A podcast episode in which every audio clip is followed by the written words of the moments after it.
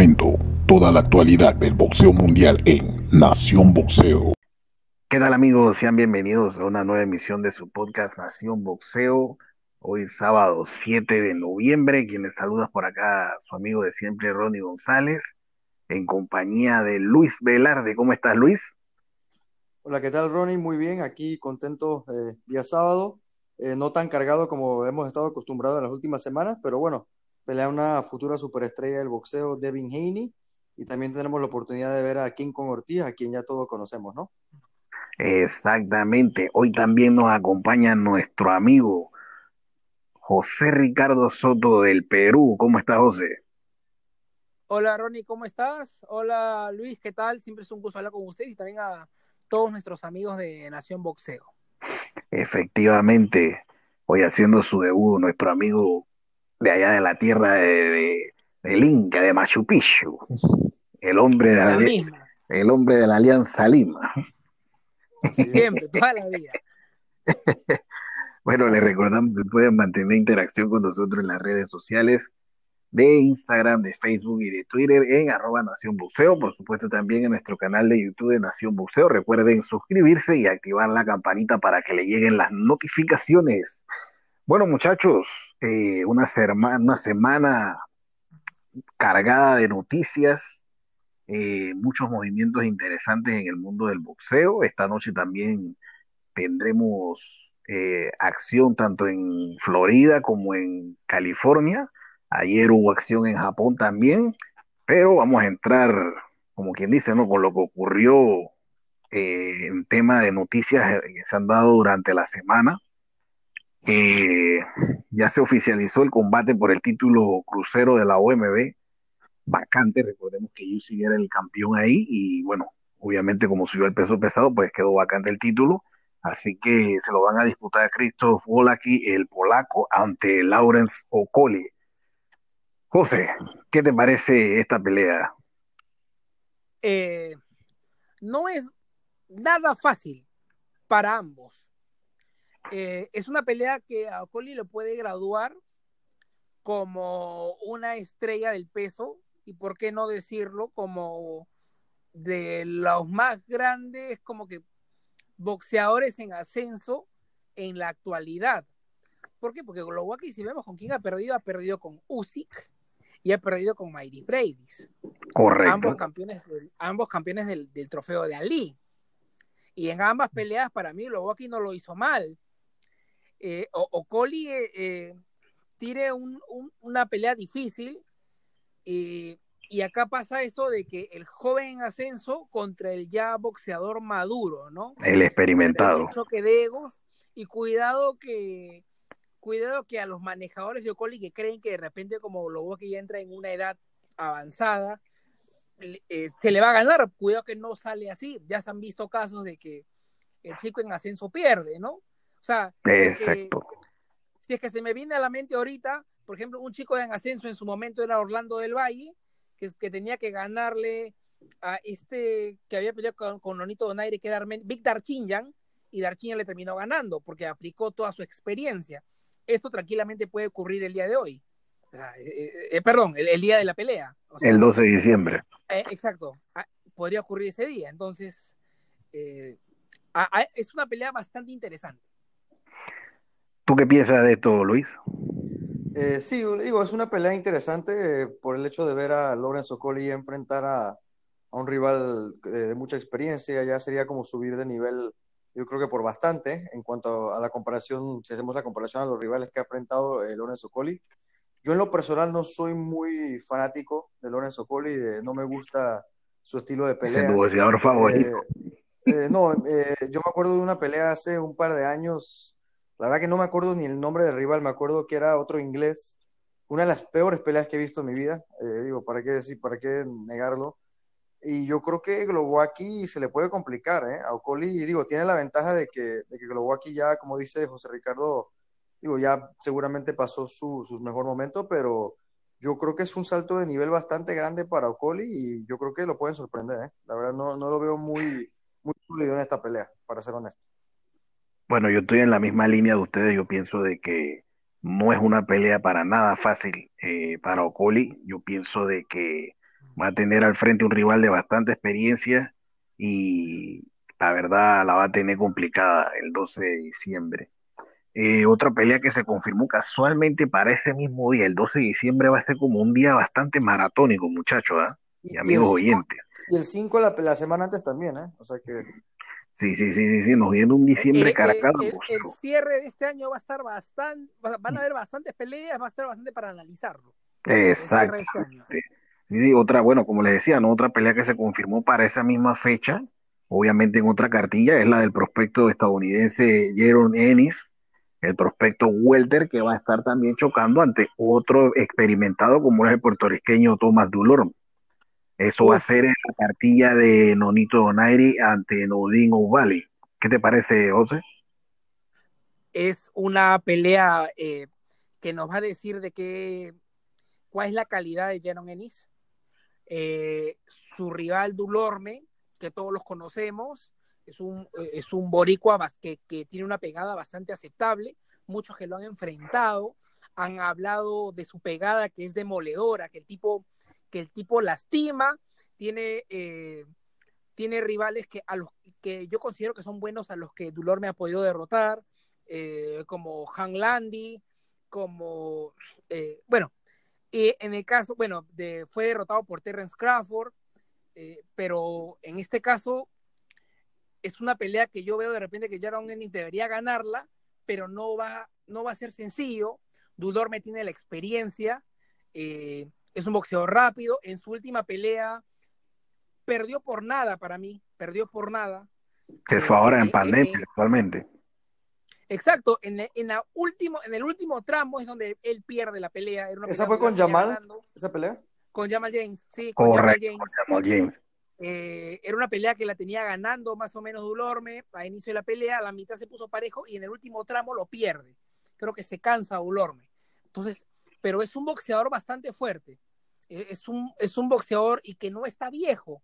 Yo considero que está en una edad todavía donde le pueden salir las cosas a como él quiera, pero está ante un prospecto, aunque para muchos que en un futuro va a ser un campeón indiscutible. Así que sería bueno la calidad de, ver de, de Jaron Ennis, ¿no? Si es que, si es que derrota fácil a, a, a Dudor, cuidado. Ya, ya está para grandes cosas ese tipo. Efectivamente, ¿tú qué piensas, Luis? Bueno, eh, así como hablábamos de Ocoli, eh, como decimos, Ocoli sube de nivel, pero la tiene complicada. Yo creo que aquí en, este caso, Jerome eh, Boots Ennis, que así le apodan Boots, eh, creo que es todo lo contrario. Sube de nivel, pero creo que va a demostrar, eh, sin, sin, lugar a duda, que él está listo para esos grandes escenarios. Yo creo que junto con Shakur Stevenson, eh, Ennis puede ser de esos boxeadores que, que tomen la batuta eh, de ser el futuro del, del, del, boxeo. Son muchachos muy talentosos. Eh, la última pelea donde vimos a, a, Ennis incluso peleando un rival que se pasó por mucho de peso. No sé si recuerdan que, que se pasa por mucho de, de peso rival. Y aún así le da una paliza, ¿no? Un tipo que además, es, eh, sí, claro. a pesar de que tiene muy buen boxeo, tiene muy buena defensa, muy, muy buen estilo, también va para adelante, ¿no? No es un tipo para nada mezquino. Me recuerdo un poco a Floyd cuando, guardando proporciones, cuando peleaba, cuando empezaba Floyd, que era Pretty Boy, ¿no? Que sabíamos que su estilo de boxeo era muy Exacto. Así es. Eh, me da como un en poco de un aire a, a, Floyd, ¿no? A lo mejor este, la gente no entiende eso de Floyd Mayweather, que él de repente tuvo que cambiar su estilo de pelea porque ya estaba subiendo de peso y enfrentando a tipos muchísimo más grandes que él. ¿no? Y yo creo que no, eh, sería no el caso de él. ¿no? Mientras él se mantenga en esos pesos, yo creo que él tiene para, para no solamente eh, sea, ser un gran boxeador, un gran estilista, pero para, también de vez en cuando ir para adelante, recibir golpes, eh, golpes, y yo creo que es un, un boxeador bastante entretenido. Te digo, eh, digo, les digo, para mí junto con Shakur Stevens puede ser el futuro del boxeo. Otra noticia que se dio en la semana pues fue la lastimosa cancelación de la revancha entre Dillian White y Alexander Povetkin. Eh, Povetkin pues dio positivo con COVID. Eh, obviamente por este tema pues tienen que dejar de entrenar y demás, así que su revancha se pospone. Una lástima muchachos, ¿no? Sí, sin lugar. Sí, mira, era, sí, una, mira, era una pelea eh, incluso, esperada. ¿no? Digo, viendo cuando dale, si dale. recordamos la primera pelea entre ellos dos, eh, digo, no, todos nos acordamos del espectacular knockout de, de Povetkin, ¿no? Porque digo, yo creo que Correcto. jun- junto con el de Chon Cepeda y el de, y el de, y el de Yerbonta, creo que están ahí en, en el top 3. Buenísimo, buenísimo. Y, pero nadie se acuerda que eh, ya, ya habían derrumbado dos veces a, a, a, a Povetkin, ¿no? Eh, Dillian White iba, así es, digo, Po- eh, iba arriba en las tarjetas, En el era round una anterior. pelea que se estaba complicando bastante.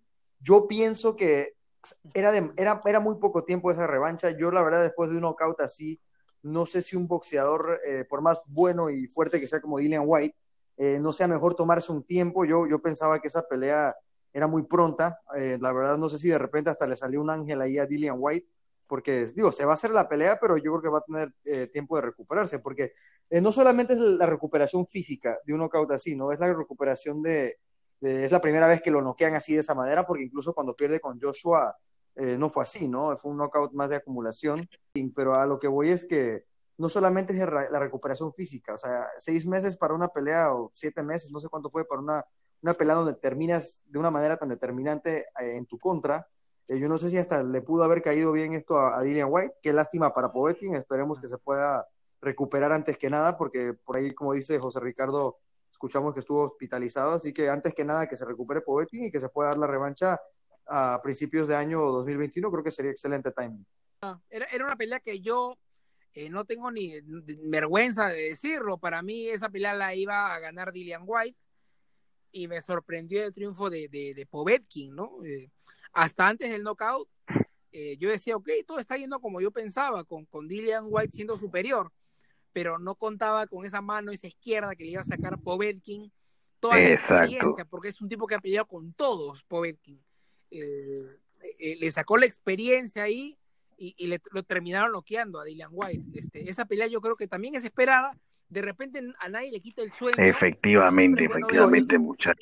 Habla- hablamos de los Klitschko y digo, la verdad que no eran los tipos más entretenidos para ver, pero digo, no, uno habla de un Povetkin que Vladimir Klitschko prácticamente hizo ver, digo, le ganó fácilmente, ¿no? Digo, una pelea, eh, estos David Hayes, estos grandes peleadores que la verdad, por más de que los Klitschko no gustaban, pues los Klitschko dominaron, ¿no? Al final de cuentas. Bueno, así que eso es lo que tenemos, pues lastimosamente, en cuanto a la revancha de Dillian White y Alexander Povetkin. Eh, otra revancha que, bueno, sí es revancha porque ya se han enfrentado dos veces, ¿no? Pero lastimosamente el CMB nos agarra a todos con los pantalones de abajo, como quien dice. Y resulta ser que han ordenado una pelea mandatoria entre Juan Francisco el Gallo Estrada y Sorrumbisay.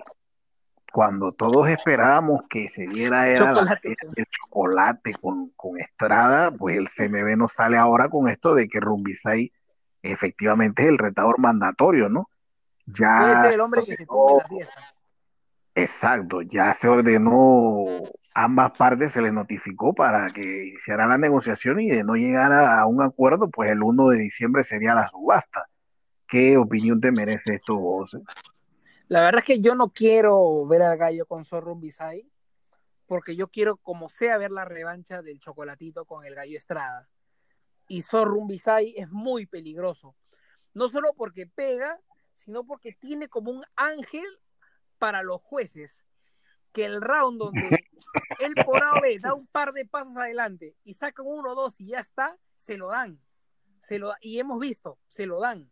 O sea, el, el tipo es un genio para que le den, eh, para que le den la, eh, el 10 en el round. O sea, o no sé si, si él tiene la clave o es un ángel que él cae muy bien al juez. Y se- es muy peligroso. En Estados Unidos, ¿no? Estrada. Y en Estados Unidos, o sea, ni siquiera en Tailandia. Si es en Tailandia, yo, yo te digo, ah, bueno, es que es el local, pues, ¿no? No, el tipo va donde sea y le dan los 10 puntos. Y así le ganó en la 1 a, a- a Chocolate. Y para mí así también le ganó en, la 1 al Gallo, ¿no? A Y Estrada, la pelea, exacto. y en la pelea número 2, donde para mí Sor Rumisai ganó dos rounds o tres a lo mucho, un par de jueces que le dieron como cinco asaltos. Y yo le digo, ¿en qué momento ganó cinco asaltos? Para mí el gallo le dio un ballet. O sea, le metió un baile. No, sin Un duda, la, baile. pelea- la segunda pelea, eso fue un baile lo que le dio el Gallo Estrada. Y la, y la, y la puntuaron estrecho. Y, y, y encima eh, eh, sale que al final pues tenía un problema de, de amores, ¿no? Que, que la novia lo había La dejado, que por eso la no esa. bien. ¿no? La excusa. la excusa que de repente el romántico lo va a entender, pero que dice que no pudo entrenar bien, que no se sentía bien porque la novia le terminó, se fue. Y, por eso, pero a mí me da miedo eso. Sorrumbisay ya se tumbó hasta dos veces, creo yo. O sea, le ganó al chocolate y le ganó al gallo. O sea, hizo que esa revancha cada vez se haga más lejana. Y, pero yo no quiero, yo, yo quiero ver la pelea del gallo con el chocolate. Y yo creo que Sorrumbisay de, repente que vaya con el ganador. Pero no me gustaría ver ya esa pelea.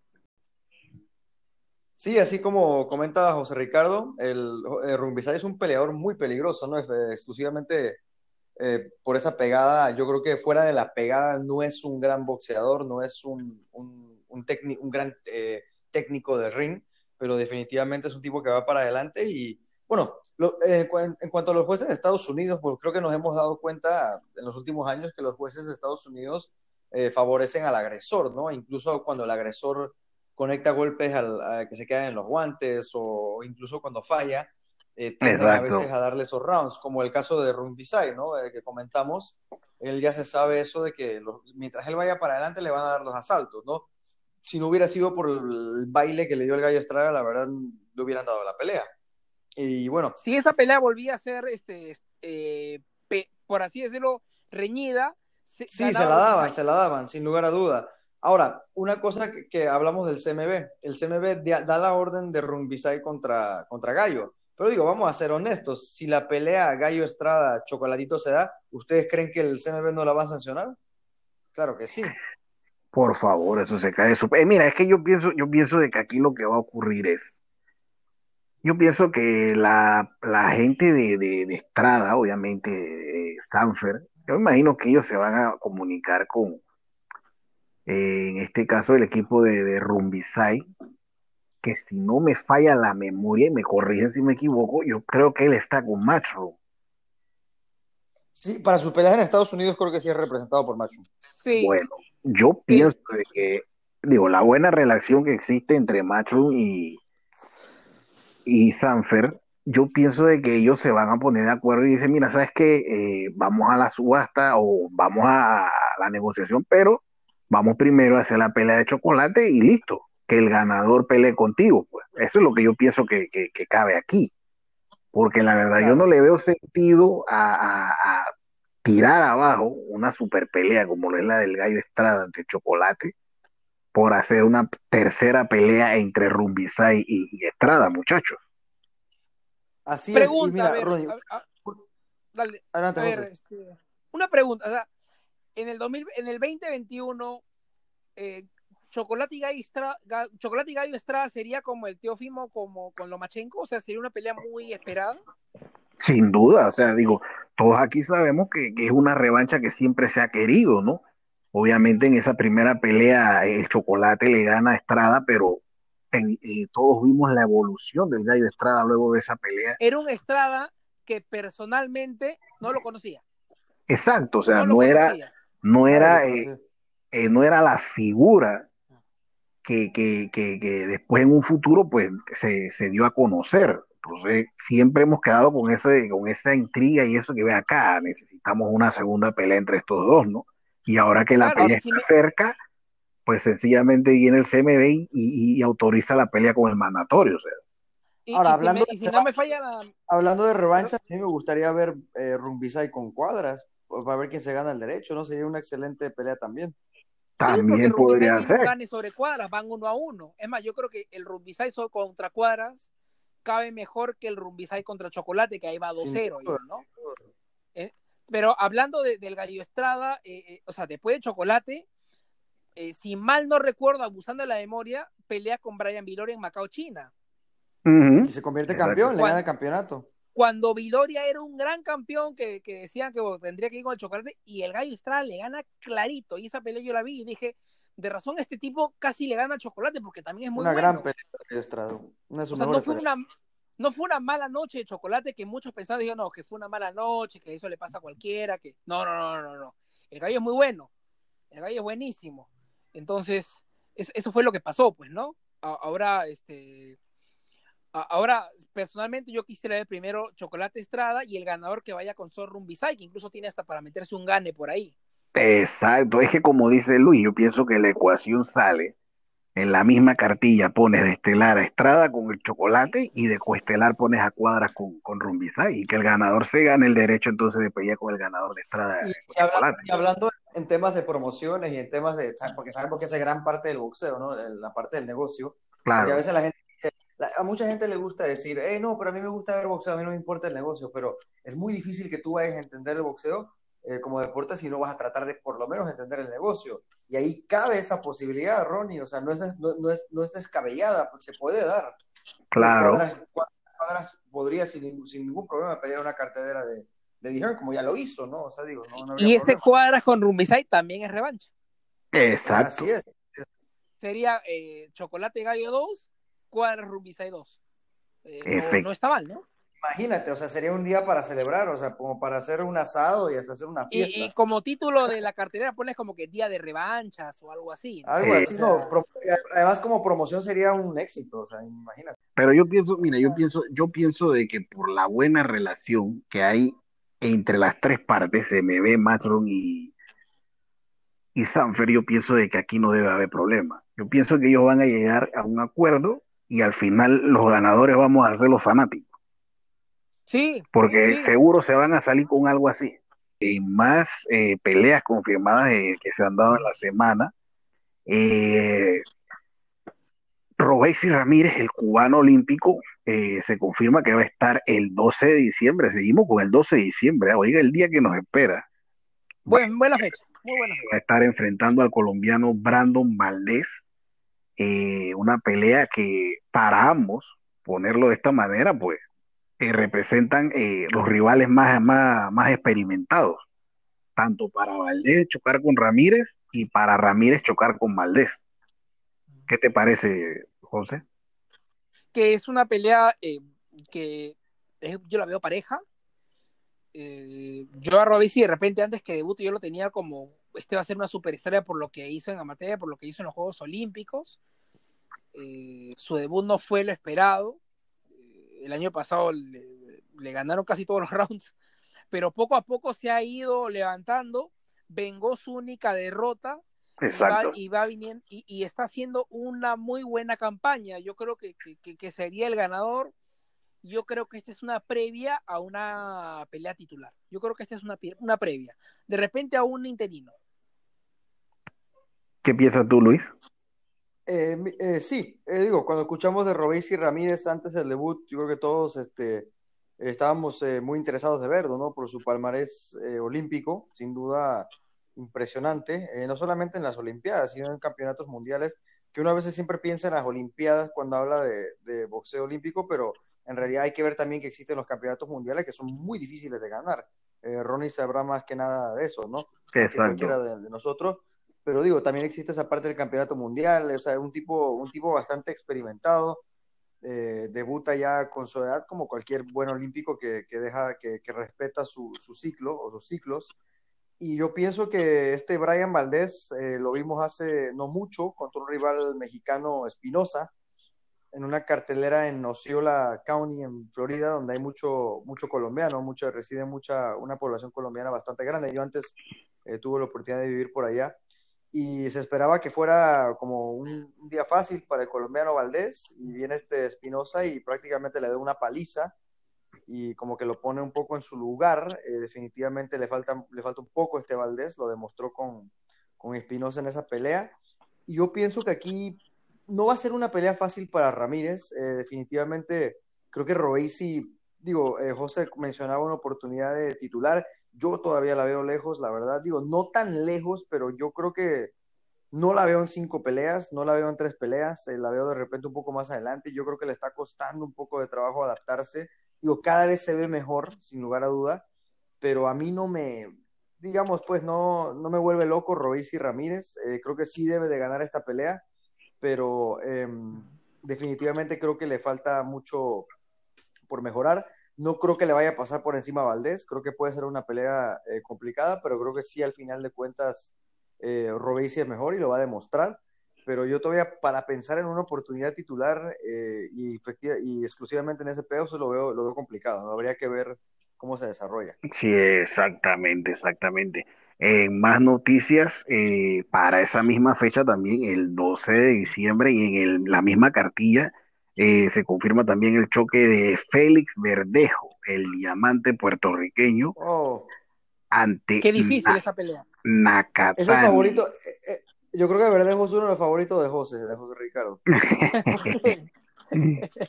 ¿Por qué? No, me cae bien. O sea, No sé, es- nos, nos decepciona a todos, José, nos decepciona lastimosamente. O sea, yo creo que Verdejo, para ¿no? mí, o sea, algo muy personal, Puerto Rico siempre tiene que tener un abanderado en el boxeo. Siempre. Claro, Es una obligación. Es una obligación que debe haber por lo menos un boricua representando. Ahora no hay. Se esperaba mucho de Verdejo, se ha demorado bastante. O sea, él, él, si es que todo iba bien, hace cinco años ha tenido que ser campeón, más o menos.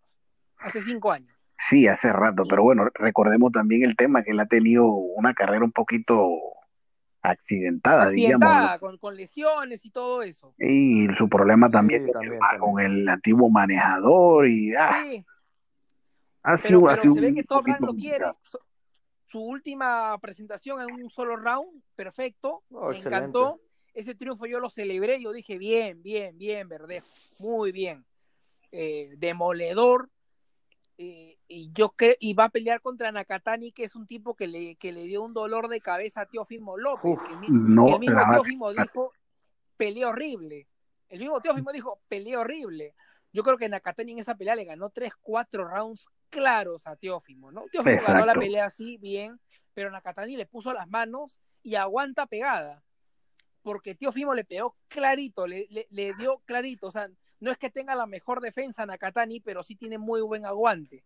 Pero ¿qué me dice? ¿Pero qué, qué sería si es que ponte con esa defensa que no es muy buena en Nakatani y Verdejo lo noquea? Entonces diríamos, Verdejo pega más que Teófimo, podría ser, podría ser. Pero, pero yo creo que este es el paso que le quiere dar eh, Top Rank a la gran pelea que todos esperamos de, de, de, de Félix Verdejo, el diamante, ¿no? La pelea titular. Exacto, exactamente. Este es una antes, este es como un trampolín. Sí, pero no, no, Pero- no, no, pero- nada fácil. ¿eh? No es fácil. No, es fácil. No. no, no, no, para nada. Nakatani le puede ganar. Porque Nakatani no solo aguanta, sino también pega. Tiene, tiene Eh. un muy buen récord de knockouts. Y a Verdejo lo han noqueado. O sea, no tiene la mejor mandíbula tampoco. Eh, efectivamente. que es una Así pelea es. muy pareja. No sé, o sea, si es que a mí dice quién va a ganar, no lo sé. Me gustaría, me encantaría que sea Félix Verdejo. Pero, pero está bien pareja. Y, y- y yo creo que por estilos de ambos va a ser un peleón. Esto va a ser este fuego cruzado. Exactamente. ¿Tú qué piensas? Otra, otra cosa que tiene Nakatani es la altura, no es un boxeador alto para el peso. No, es Es que, bastante alto. es que precisamente ese es uno, esa es una de las de las ventajas que él lleva. o sea. Eso, eso fue lo que se le complicó, yo creo que a Teófimo. Y habla- yo hablaba en la previa en, en LMB, eh, ahí con Juan Carlos Tapia, eh, hijo, eh, sobre que yo pienso que a Teófimo no se le va a complicar eh, un peleador de repente más fuerte que en él, sino que yo pienso que a Teófimo se le van a complicar los peleadores más altos que él, ¿no? Eso es, eh, que es lo que, lo que me parece que pasó con, eh, con Nakatani. Y bueno, ve- mira, yo creo que al final de cuentas Verdejo la va a sacar. Yo creo que va a sacar la, la victoria. Creo que Verdejo es un, un buen boxeador, un, un gran boxeador. O sea, al final de cuentas, como dice Ronnie, ha tenido sus problemas. Lastimosamente, no todos los boxeadores tienen la suerte de, de- de librarse de esos problemas que, que se dan fuera del ring. Creo que se han rodeado a Verdejo en su, en su, en su carrera. Yo me acuerdo en el 2012 cuando se dan esas Olimpiadas donde participa en Londres, incluso eh, donde participa Oscar Valdés, ¿no? Que se Exacto. hablaba mucho de que hasta incluso esa pelea se, se podía haber dado en un futuro, ¿no? Eh, de- hablando del 2012. Y bueno, si comparamos lo que ha hecho Valdés con lo que ha hecho Verdejo, creo que no hay comparación. No, para en el ámbito nada. internacional, ¿no? Valdés lo ha superado ampliamente. Entonces, este, creo que si, mira, si no es ahora para Verdejo, no va a ser nunca. Creo que esta es la última oportunidad. Tiene, creo que le tiene que ganar a Nakatani y como dice José Ricardo, de ahí ver si se le puede dar una, una oportunidad titular. Pero si luce mal ante Nakatani, si es una pelea donde de repente gana por una decisión polémica o, o de repente la gana muy cerrada, creo que las personas, eh, a pesar de que le hizo una pelea buena a Teófimo, el japonés, eh, no sé, no sé, la verdad, yo si fuera puertorriqueño, y lo tengo que decir eh, a los grandes amigos eh, de Puerto Rico, yo estaría muy frustrado con la carrera de Verdejo. la verdad, eh, sería algo que me causara un poco de, de frustración. No, no todo, no, como decimos, no, no todo es su culpa, claro, porque no, o sea, no se puede echarle la culpa. Pero digo, desde muy temprano sí ha estado con, con Bob Arum, ha tenido buen manejador, ha tenido, o sea, ha tenido todo, ¿no? Y como que O sea, no- en las promociones algo ahí, Rank, algo ahí no se ha dado. Ujú. eh, en las promociones de Top Rank incluso lo, lo, lo ponían la foto de Berrejo junto a la de Manny Pacquiao, ponían junto a la Sí. foto de. Terence Crawford, o sea, como diciendo acá está el, el- el legado, ¿no? Como que Pacquiao ya el, pre- el, el pasado, Crawford el presente y el futuro está Verdejo, pero el futuro lo seguimos esperando y yo creo que ya es momento, ¿no? Pero creo que el futuro tuvo que haber sido hace cuatro años ya. O cuatro o cinco, se demoró mucho, se demoró mucho, desgraciadamente. Se, se quedó, nunca dio el paso al futuro. Nunca dio, es más, este, hoy día, hoy día justo leí, pues cuando, cua- eh, leyendo unas noticias de Nakatani contra Verdejo eh, en el Facebook, y tú sabes la cantidad de haters, ¿no? La gente que, que vacila, y ponen este, bueno, felicito a Verdejo por sus ocho años de prospecto, eso no lo hace cualquiera. Entonces, ay, me no, dolió, por ¿no? favor, no me- Si, si yo fuese prospecto, a mí también me dolería, ¿no? Que me diga, si fuese Verdejo, me- mejor dicho, si fuese Verdejo, me dolería ocho años de prospecto, no sea malo, ¿no? O sea, prospecto es dos años. No, pero Prospecto es dos a tres años ya, pero ya, Verdejo se ha demorado mucho. sí, no, Prospector, Prospector era en el 2000, cuando de, no, no, no, sí, sí, sí. sin duda. 2013 era prospecto. Pero, 2003. pero como dice, como dice José Ricardo, yo espero que Verdejo eh, demuestre, demuestre de lo que está hecho, porque yo estoy seguro que Verdejo es un gran peleador y creo que con Nakatani lo va, lo va a demostrar. Y esperemos que por lo menos pueda tener esa oportunidad titular. Digo, ya de ganar es, es complicado, ese es otro peso muy complicado, pero yo creo que por lo menos el muchacho en su carrera merece una oportunidad titular. Sí, merece. Sí, sí, merece claro, claro. Oye, siguiendo con el 12, pues esta semana también recibimos otro golpe, precisamente con la que se suponía iba a ser la, la pelea estelar ese día, entre Miguel Berechel y Oscar Valdés. Lastimosamente, pues Berechel sale positivo con COVID y evidentemente pues se tiene que posponer la pelea. Una lástima, muchachos, porque todos queríamos ver esa pelea, creo que era una de las más esperadas del año y se cae justo cuando falta que alrededor de un mes más o menos y se viene Eso abajo. duele. Ah, una, una, una lástima, muchachos. Dol- dolió sobre todo porque hace un año aproximadamente se pensaba de repente que al- el Alacrán Berchel le daría una paliza y lo mandaría al hospital a Oscar Valdés.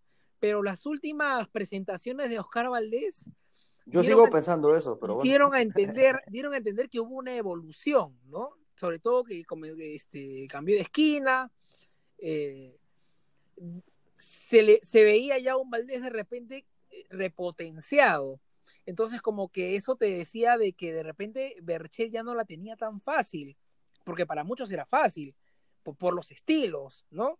Pero, pero ya no, entonces ya era una pelea que todos queríamos ver, incluso hasta hablaban de que sería otro Morales Barrera, pero desgraciadamente eh, en estos tiempos uno puede estar sano hoy y mañana tú no sabes. ¿no? Exacto. Eh, eh, es, es bien fregado eso. Y desgraciadamente se cayó. Lastimosamente. Y, y, y no menor este detalle, Shakur Stevenson alzó la mano.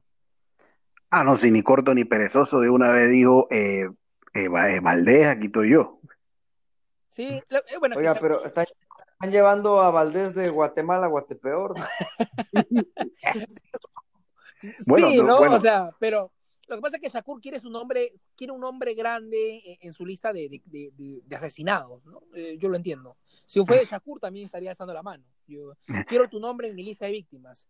Eh, eh, Para- Valdés pesa. Exacto, exacto. Para ti, Luis, tú que eres mexicano, ¿qué, qué piensas? Mira, mira, eh, mira, entre, mira, yo estaba hablando con, con mexicanos, con paisanos, eh, siempre la verdad que trato de mantener este contacto con la gente en México, que le, con mis amigos en México, pues que, le gusta el boxeo. Y era una pelea que ellos esperaban bastante, ¿no? Que los mexicanos esperábamos bastante. Yo, eh, bueno, se los he expresado ya antes, eh, ya que compartimos un, digo, un grupo de boxeo entre, ahí entre otros amigos. Y ustedes saben mi opinión sobre esa pelea de, de Berchel con Valdés. Para mí es una pelea donde no le veo muchas posibilidades a Valdés. Digo, si bien va a ser una pelea buena de lo que dure, o sea, porque puede durar cuatro o cinco asaltos y va a ser una guerra, porque todos conocemos el estilo de, Bar- y el estilo de Valdés, ¿no? O sea, son estilos eh, que prácticamente siempre van a la guerra. Aunque digo, por ejemplo, si vemos a Berchel cuando peleó con Takashi Miura, me sorprendió mucho, ¿no? Eh, yo esperaba un Berchel este, que iba a la guerra, pero boxeó muy bien con, con Takashi Miura. Creo que incluso Miguel Berchel podría tener mejor boxeo que, que Oscar Valdés. Y digo, si se fuera una guerra, eh, como, como espero que va a ser esa pelea cuando se dé, eh, de repente no hubiera tanta diferencia de peso, te, te, te, digo que podría ser una pelea 50-50. Pero bueno, Valdés viene de las 126 libras. Hemos visto a Valdés en 126 eh, lastimado. En, eh, lo, lo, derrumbó Cervanaya, el filipino, Genesis Cervanaya.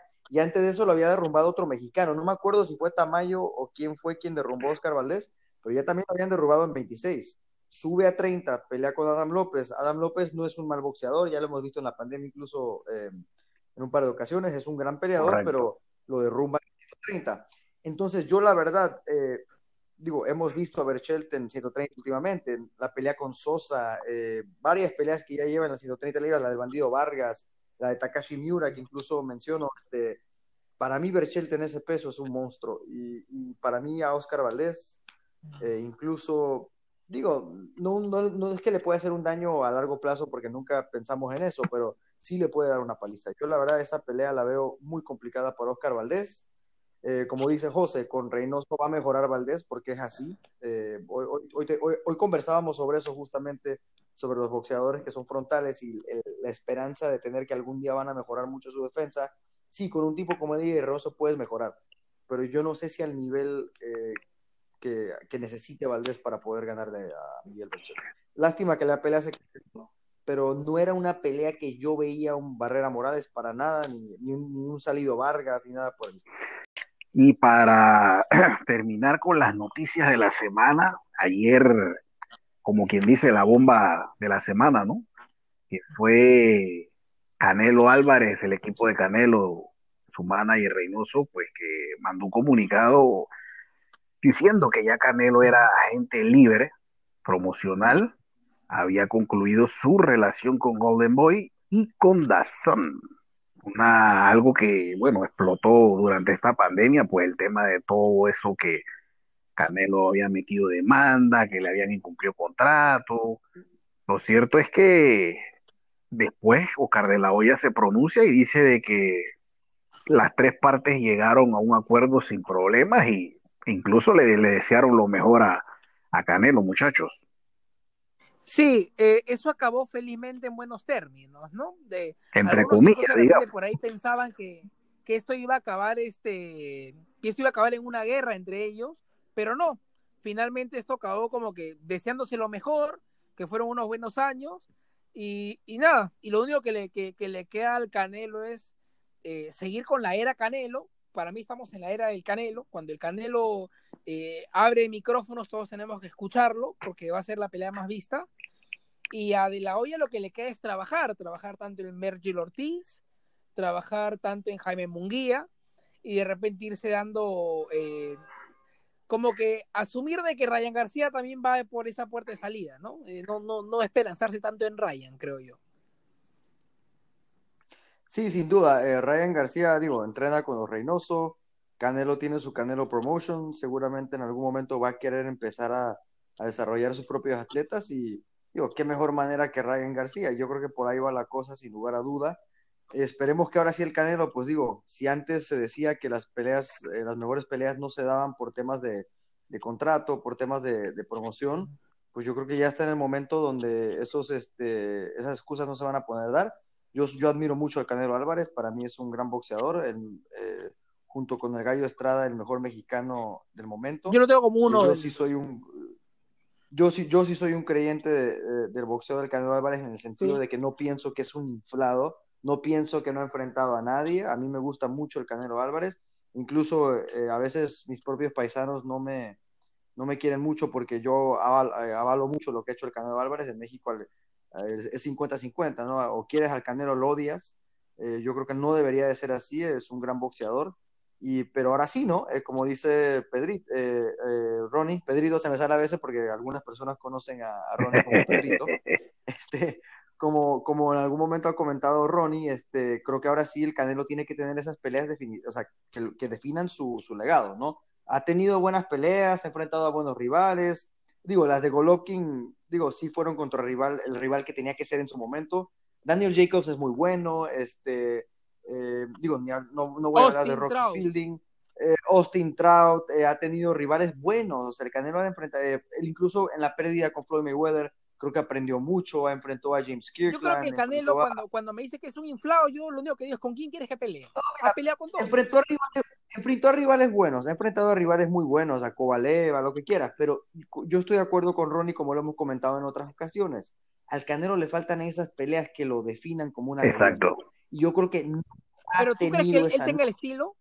No ha tenido esa noche. Sí lo tiene, yo creo que sí lo tiene, sí lo tiene, yo creo que lo puede demostrar. O sea, ¿te, Ahora, ¿te queda claro por qué no lo no a Canelo? Porque Canelo no, no, no, te da esa pelea que te dio cuadras ah, con el gallo Estrada. Es al estilo, al estilo, como para, al estilo como para ser aceptado, no sé, no sé si de repente ese estilo que él tenga, que digo, que se fue desarrollando, porque hay que recordar que el Canelo Álvarez tenía otro estilo cuando empezó a boxear. O sea, él tiene la capacidad, él tuvo esa capacidad de modificar su boxeo y de ser mejor.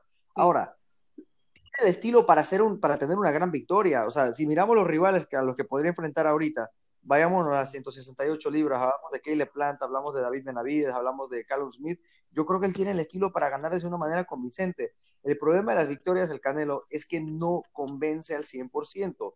Todas sus peleas, eh, y mira, yo, la de Jacobs, creo que los que, los que sabemos bastante de esto, eh, o los que nos gusta bastante esto, eh, o una opinión general, le ganó a Jacob, pero fue una pelea cerrada, fue una pelea cerrada, o sea, es una pelea donde sí siempre como que deja interrogantes, y es a lo que voy. O sea, como, como lo decía antes, Ronnie tiene razón, tiene que tener estas peleas, o sea, que lo definan como una leyenda. Para poder, yo creo que al mexicano, al mexicano promedio, a, a, la persona que debería querer al Canelo, no le gusta el juego de ajedrez, como diría Lomachenko, no le gusta el juego de ajedrez no va. No, exacto. Al mexicano le gusta, le gusta como pelear el gallo, como pelea, como pelea el príncipe Munguía, Jaime, como Jaime Munguía, tú vas a encontrar personas que te van a decir, no, eh, yo quiero ver Jaime Munguía contra el Canelo porque Munguía lo noquea. Y todos sabemos que eso no es así, pero es porque tranquilamente el Canelo con el paso atrás y un uppercut directo lo noquea a Munguía.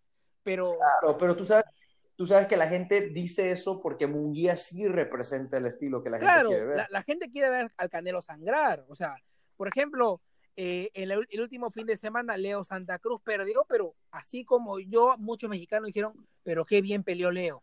Le fue para adelante. Eso, exactamente. Así, así mismo. Y un mexicano me dijo lo que, lo que gente de repente que ve mucho boxeo, como justo me lo dijo Ronnie, me lo dijo Juan Carlos, que que de repente el gran error de, Leo Santa Cruz de repente fue quedarse a rifar ahí. Eh, en el tú a tú. en el tú a tú. Eso fue un error, obviamente, pero ¿tú crees que al mexicano le pareció un error eso? No, para nada. Su ley, perdió. Perdió porque, porque él fue valiente, pues, ¿no? El Canelo, como no pelea así, no me representa el Canelo. Sí, sí, sí. Entonces, y bueno, Ronnie, este, también nos gustaría saber un poco más de todo, que tú piensas, ¿no? De todo. No, para mí, como ya lo hemos conversado fuera de micrófonos, la verdad que si vamos a la realidad de esto, ya Canelo no necesita a nadie al lado de él. O sea, lo digo en el sentido de que es una superestrella, archirreconocido, eh, campeón mundial varias veces. O sea, ya él es multimillonario, ya él puede montar su propio show al estilo Floyd, o sea, ya él no necesita ni de Golden Boy, ni de Tabran, ni de PVC, de nadie. ¿Me entiendes? Digo, evidentemente es algo como que uno dice, caramba, pero si, si Golden Boy fue él que estuvo con él ahí, lo hizo, demás, debe de haber como, o sea, no, quizás no era la mejor manera que terminara la relación. Me explico, pero a ciencia cierta, repito, o sea, para mí ya él, no él ya no necesita a nadie al lado de él, él puede montar sus propios espectáculos con Canelo Promotions, tiene el dinero para hacerlo, tiene el patrocinio, o sea, él no necesita de nadie. Ya de aquí en adelante él puede montar su, hacer su carrera, lo que queda ya de su carrera, él hacerlo solo. Le, le quedan que tres, cuatro años al Canelo. Exacto, o sea, para mí por ahí le queda. Yo, sí, por ahí, sí, por ahí. bueno, yo diría con 4 o 5 a la mejor. Sí, pero, hay, que, hay que yo, y cuidado, y yo siempre le he dicho, o sea, para mí, yo creo que Canelo, él no echa muchas peleas y se va a retirar. Eso es lo que yo veo venir. O sea, yo pienso que él por ahí tira unas 3, 4 peleas y dice, ¿sabes qué? Ya yo soy multimillonario, ya fui campeón mundial. voy a, He peleado con los que tenía que pelear. exacto, voy a darle un break a esto y para adelante. Me voy a retirar lúcido, tranquilo y para adelante. Con una sola derrota que me ganó el TBE. Exacto. Que Bueno, el- así es. El, el, Así todo, es. todo- todo esto me hace recordar, justo hablando de TV, hablando cuando, cuando, cuando Floyd le decía a Manny que no sabía hacer negocios porque todavía trabajaba con Arum. Exacto. Y ya Manny tenía como 35 años. Él decía, le decía a Manny, "A- aviéntate tú solo, o sea, sal de, sal de Bob, Claro. pierdes mucho dinero, pierdes mucho dinero. Solo que el- la forma de ser de Manny no es como la del Canelo, no es como la de Floyd, ¿no? Claro, claro, claro, claro. Entonces, eh, ahora, ahora se fue con Heyman, o sea, eh, el Canelo sí tiene, o sea, él siente que tiene eh, esa fuerza, siente que tiene esa autoridad para mon- montar el Canelo Promotions, jalar a, a, a- García, a Ryan, y decir tú vas a ser mi estrella, tú vas a ser el nuevo Canelo. Claro. Ese se va, ese se va. Sí, es lo Y que, es lo en que se. cinco años, ahora. y en cinco años Ryan va a armar el Ryan García Promotion, o Ryan Promotions, lo- Eh, Así ¿No? mismo, tal cual lo estás diciendo, José, así mismo.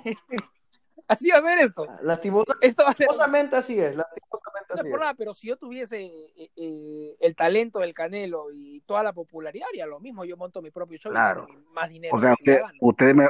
Digo, pero, pero siempre, hay que, siempre hay que tratar de, de salir Claro, es idea, Yo creo que a veces idea, ¿no? Y es lo que ha ocurrido y me parece muy bien que los dos se desearon suerte. Mira, genial. ha ocurrido entre comillas. Yo la verdad no estoy tan seguro si eso fue así tan, tan de buen corazón como. Sí, yo también lo pongo entre comillas, ¿no? Pero lo cierto es que eso fue lo que le declaró. Digo, por, por, por lo menos, como dice José, esa fue la imagen que dieron y se respeta, ¿no? Exacto, exactamente. Pero bueno, vamos a esperar. Lo cierto es que se habla de que Canelo pudiera estar peleando el 19 de diciembre ante Caleb Plant.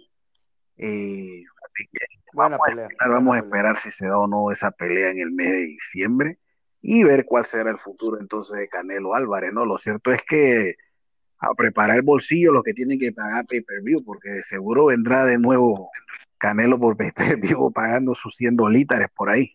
A felizmente acá lo tengo gratis. Y yo, y yo que, yo que renové Eh, mi, mi, mi membresía de Dazón, Exactamente, así que a ver, sacar la platita para poder ver a Canelo pelear los que tienen que pagar pay-per-view. Pero bueno, entrando ya en, en peleas, muchachos y amigos oyentes, ayer se dio una pelea de campeonato mundial mosca que estaba vacante. Recordemos de que el campeón era José Tanaka, pero bueno, él subió a las 115 libras y eh, se enfrentaron en Japón Junto Nakatani ante el filipino Kiemel Megramo, una eh, victoria importante para Nakatani, quien se adjudica por nocaut en ocho asaltos. Eh, este Nakatani, la verdad que es un gallo tapado, muchachos y amigos oyentes. ¿Qué opinión les merece esta pelea? Oye, Pedrito o Ronnie, ¿no? La verdad es que esa pelea yo te agradezco que, me la hayas pasado. Yo no conocía a Junto Nakatani. Eh, sorprendente, sobre todo porque tiene bastante talla para la categoría. El rival no era malo y él con un buen boxeo, una zurda muy educada y parecía que estaba peleando con un sniper, ¿no? Apuntaba y conectaba, logró noquear al rival. Yo juraba hasta hace unas 24 horas aproximadamente de repente que, que, que no tenía rival eh, Rey Martínez pero yo creo que este Nakatani le puede hacer pasar una muy mala noche. Sí. Sin lugar a dudas, sin lugar a dudas, y más por lo que tú comentas de la estatura, eh, creo que, digo, Rey Martínez, eh, incluso para ese peso, es, es chiquitito. Digo, que es un peso muy bajo, pero es chiquitito, ¿no? O sea, incluso, eh, digo, una locura pensar que para 112, pero sí. Y bueno, ahí sería un choque ex, eh, espectacular. Yo pienso que ahora sí podemos hablar de una buena unificación Incluso hace programa, eh, unos programas atrás, Ronnie, Ronnie y yo hablábamos de una identificación con Tanaka. Eh, Ronnie me comentaba que Tanaka incluso ya, ya había subido esa pelea que va con Yoka. Sí, ¿no? debe Así que, y, sí, sí, exacto. Entonces, este, ahora sí, eh, igual que tú, José Ricardo, eh, no estaba muy familiarizado con, con, con Nakatani, con Junto Nakatani. Igual tiene el mismo apellido que el, que el rival de, de Verdejo. Ajá, exactamente. Y wow, increíble. La verdad que vi, no, no vi la pelea en vivo, la verdad no, no me levanté a verla, pero sí vi el, el video y me pareció algo, wow, increíble. Eh, como tú dices, marca con, el, con la zurda el, el jab de una manera espectacular. Y wow, para Rey Martínez sería un reto bastante grande enfrentar a un peleador tan grande, tan una alto, estatura, con- una estatura, alcance. Creo que se le, se le podría una complicar. estatura privilegiada. Sí, pues. sí, sí. Ahora, ahora, a veces hemos visto que a veces lo- lo- los peleadores eh, más pequeños con el golpe al cuerpo, con el logra, y específicamente en esos pesos, ¿no? Que de repente eh, la altura creo que es un factor más grande en los pesos más, más de arriba, eh, porque aquí, digo, eh, Rey Martínez es un boxeador que se te mete a la guardia y te va a hacer la noche Pregúntale complicada, a ¿no? Charlie Edwards. Eh, pero sería una pelea muy complicada, muy complicada. Pregúntale a Charlie Edwards. ¿Perdón? Sí, exactamente, pregúntale a Charlie Edwards, ¿no? Entonces, este, eh, y- no, y, al- y, al- y a, y a Andrew Selby, Andrew Andrew Selby. Eh, digo, Andrew bien. Selby. Entonces, digo, eh, pero wow, la verdad que como José Ricardo lo menciona, quedé súper contento porque pensaba, wow, subió Tanaka y ahora eh, como que no hay unificatoria, porque ahí está Emtalane, y digo, sin ofender a Emtalane, Emtalane es un gran boxeador, un gran campeón sudafricano que en su momento fue, fue, fue top, pero creo que no me gustaría mucho ver a Emtalane contra, contra No, Rey yo creo Martínez, que Rey lo sería una pasa pelea bastante dispareja. Sí, pero, pero, pero bueno, por lo menos ahora sí ya tenemos un- una buena Sí, exacto, ya se mete en, el- en la película este Nakatani, como dije, es un gallo tapado que realmente sorprendió a muchos. Oye, pero, pero ¿de dónde salió? Yo la verdad ni... El secreto mayor guardado del boxeo Eh, japonés. exacto, es, es ficha de Taken, así que, eh, digo, ese es lo bueno Ah. Mr. Honda. Exacto. Eh, en Japón hay muchos boxeadores buenos, la verdad que, digo, uno está acostumbrado a ver, obviamente, la atención del boxeo japonés está centrada en Naoya Inoue, ¿no? Pero aparte de Naoya Inoue hay muy buenos boxeadores, Oh, de hecho, hace el, hace dos uh, meses más o no. menos debutó uno de los que también se pinta para campeón mundial, eh, que es Keisuke Matsumoto, que de hecho ya se le confirmó pelea para el mes de enero, su segunda pelea, pero este muchachito también no se extraña que cuando tenga cuatro o cinco peleas ya esté disputando campeonato mundial, ¿no? Lo cierto es que, bueno, Allá le dan rápido la oportunidad. Wow. sí, exacto, ahí en Japón no, no demora mucho y esa gente se la pasan rompiendo récords. Así que, Sí. bueno, muy buena victoria para Nakatani, que pues eh, se da a conocer ante los ojos del mundo, ¿no? Así que eso fue lo que ocurrió en Japón el día de ayer y bueno, esta noche hay dos cartillas, una en Los Ángeles y otra en Florida. Eh, evidentemente la de Florida es la más que todo el mundo tiene los ojos puestos, evidente porque está quizás una de las nuevas eh, eh, estrellas del boxeo, como lo es Devin Haney, en la de Los Ángeles va a estar peleando King Kong Ortiz archi reconocido por la afición. En esa cartilla de Los Ángeles hay que decir que todas las peleas que hay son de peso pesado, algo no, no tan común, pero PBC pues se- ¿Habrán reforzado bien ese ring? la verdad que deben de haberlo reforzado Espero que sí. con todo Creo ese poco sí. de mastodonte que van a estar viendo acción ahí. Sí, sí, son unas bestias las que van a subir. Exactamente, ahí va a estar en la pelea estelar Luis Ortiz ante Alexander Flores. También va a estar el cubano Frank el Animal Sánchez ante Brian Howard. Este Frank Sánchez, eh, bueno, curiosamente los dos son cubanos, tanto Ortiz como, como Frank Sánchez. No, no es, no es común esto, todos pesos pesados y que los dos estelaristas sean cubanos. Eso no, es- no se ve todos los días realmente. Oye, oye, oye, Ronnie, pero lo- los dos parece que tienen la misma edad. Sí, de hecho, Frank Sánchez, Frank Sánchez, como, como me comentabas el otro día, que tenía 60 años. No, pero es que, pero, pero tiene 20 y algo, Sí, ¿no? sí, sí. Eh, es que este Fran Sánchez realmente él estaba, eh, como quien dice, estaba ya para ser el, el, el- más de, de 91 kilogramos de la selección cubana, pero pues él se decide ir a Estados Unidos y debutar en el boxeo profesional, ¿no? Todo el mundo esperaba que él reemplazara al Islandizabón, que es el, Ah, sí, entonces, pero bueno, él decide sí, él decide irse al boxeo profesional y dejó, como quien dice, pues la selección por allá aparte. Así que esta noche los que no lo conocen lo podrán conocer a Frank el Animal Sánchez.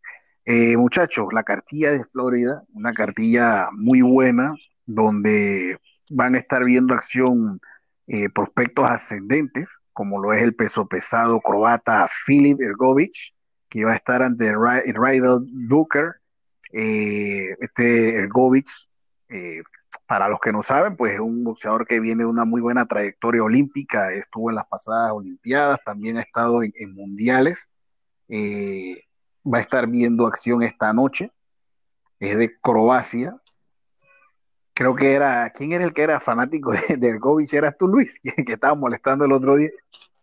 Sí, sí, sí, sí, yo, yo. Soy fanático de Ergovich, me parece un gran prospecto, la verdad que eh, es un boxeador que lo he visto, creo que acaba de pelear en pandemia o, o no peleó en pandemia. Sí, sí, sí. Parece que sí, sí.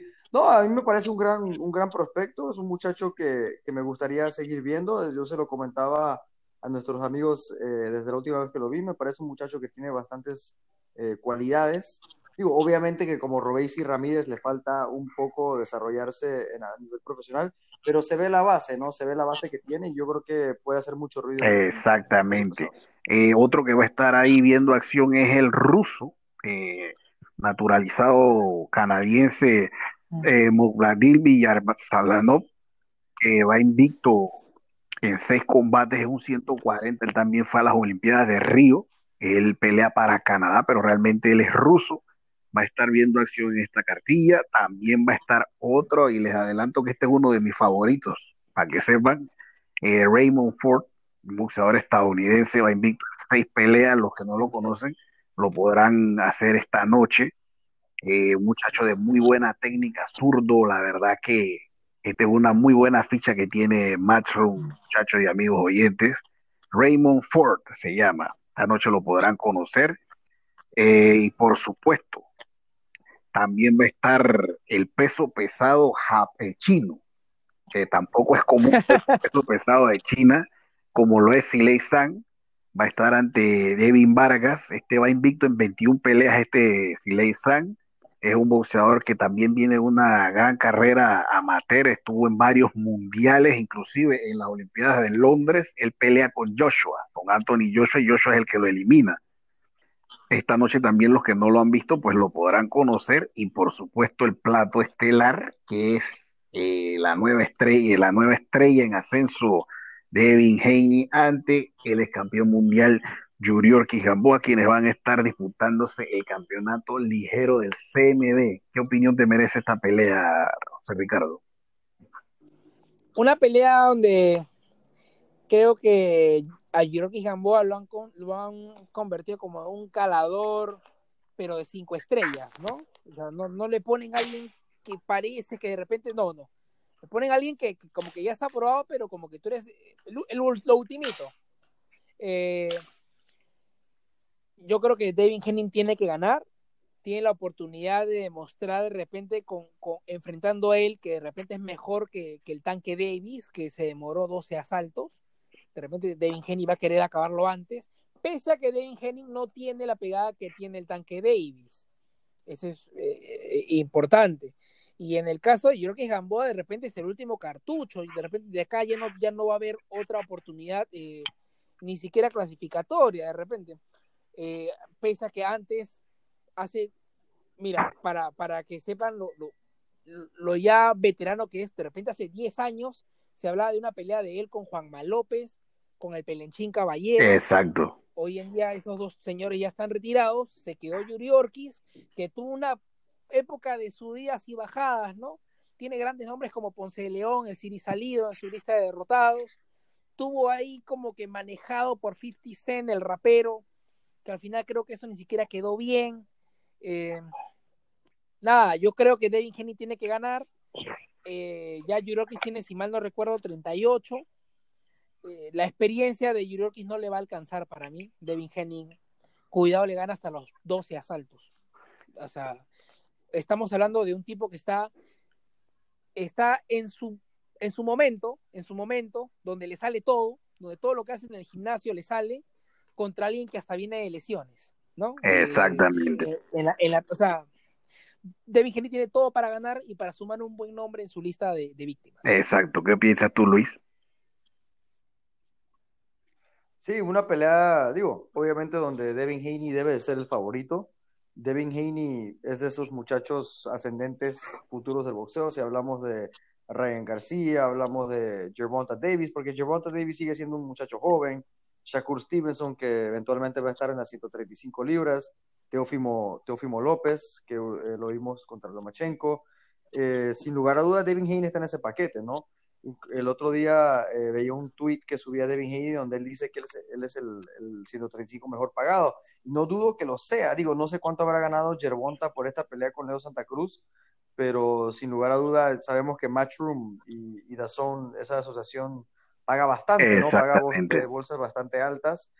Y sí, y digo, y Devin Haney va a tener que demostrar por qué lo es, ¿no? Vimos la pelea de Gamboa con, con Tank Davis, con el tanque Davis, como dice eh, José Ricardo, donde a pesar de que estaba lesionado Gamboa, le costó a, a, a, Germonta sacarlo, ¿no? Lo sacan en el round 12, donde prácticamente yo creo que más que por el knockout fue, fue, por, más, fue por la lesión más que nada.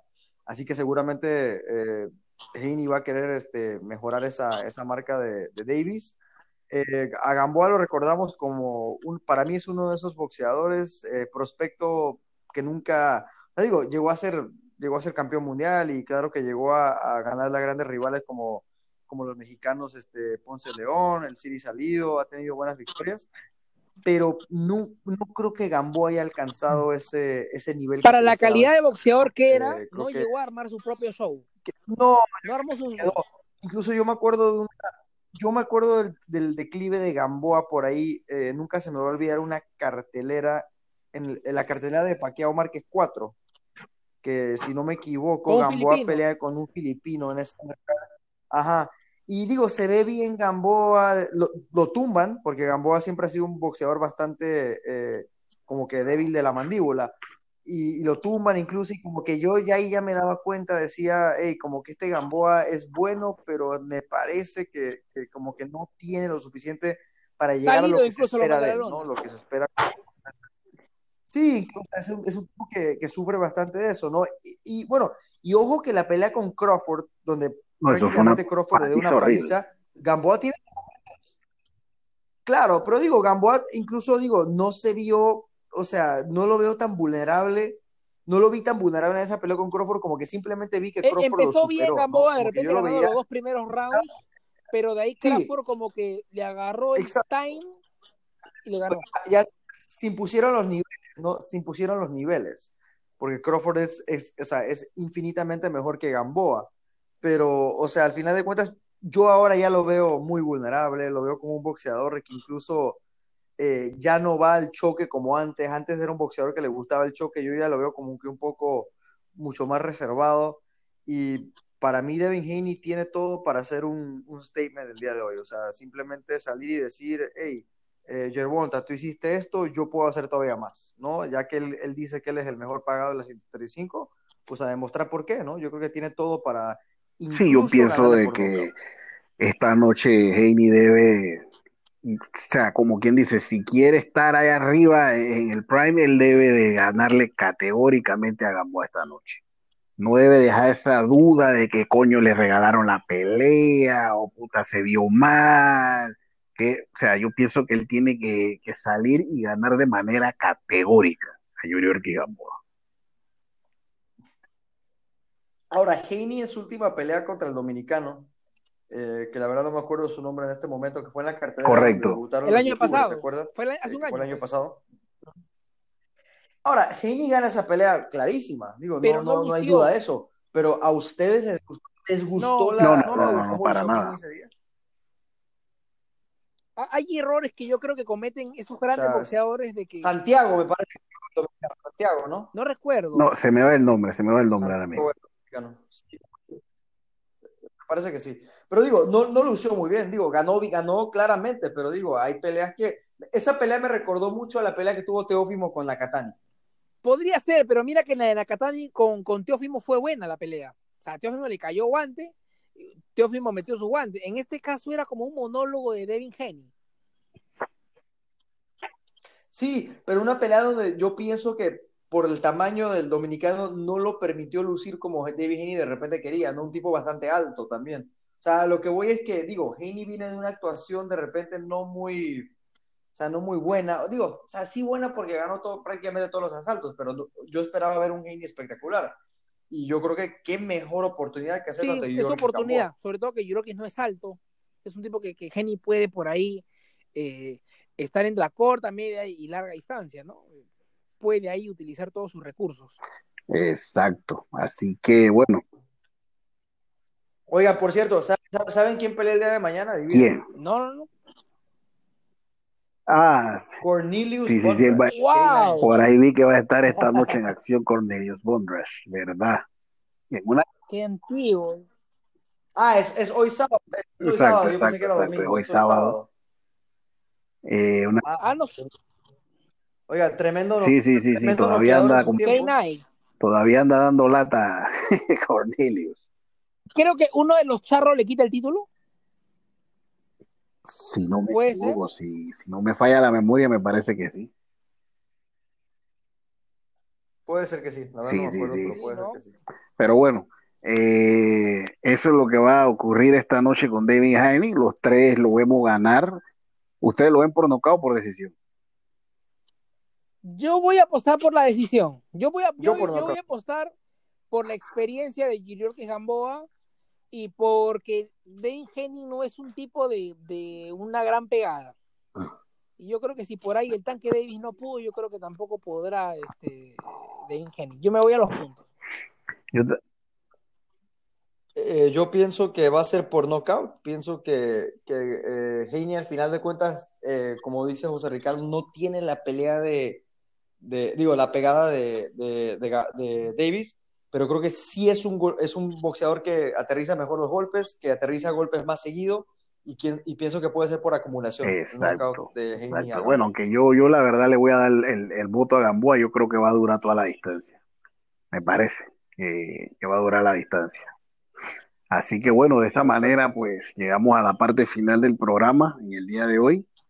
Eh, estuvo con nosotros uno que es uno de nuestras fichas, José Ricardo Soto Salazar, para que te despidas, José. Gracias por la invitación. Eh, nada, gracias por, por la invitación, Ronnie. Gracias, Luis. Y nada, eh, despedirme de, de los amigos oyentes. Espero que, que les haya gustado mi participación desde mi humilde opinión. Y nada, y, y disfrutar esta noche de, de buen boxeo. Luisito, Sí, eh, no, así es, eh, agradecerle a José Ricardo, la verdad que siempre sus aportaciones son muy valiosas y la verdad que a José Ricardo hay que darle mucho mérito porque José Ricardo es un país donde no es Un país de ¿no? El boxeo no es, no es un deporte de, de fútbol, prácticamente yo creo que de fútbol es lo que se vive en, en Perú, eh, equipo mundialista en el último mundial, igual que Panamá. Y la verdad que darle todo el mérito, porque la verdad que el tipo se ve que, que la verdad estudia bastante, es un tipo que se ve que vive el boxeo para, para no estar en una nación tan boxística. Así que la verdad muy valioso sus comentarios y se le agradece mucho. Y bueno, un saludo a todos los oyentes y pues muchas gracias por seguirnos en este podcast número 4 y esperamos estar aquí efectivamente, así que les recordamos que pueden mantener la interacción con nosotros en las redes sociales de Instagram, Facebook, Twitter, en Nación Boxeo y también de suscribirse al canal de YouTube en Nación Boxeo y activar la campanita para que estén eh, atentos con las actualizaciones. Así que de mi parte se despide Ronnie González, así que será hasta el lunes cuando les traigamos otro episodio más de su podcast Nación Boxeo. Saludos a todos.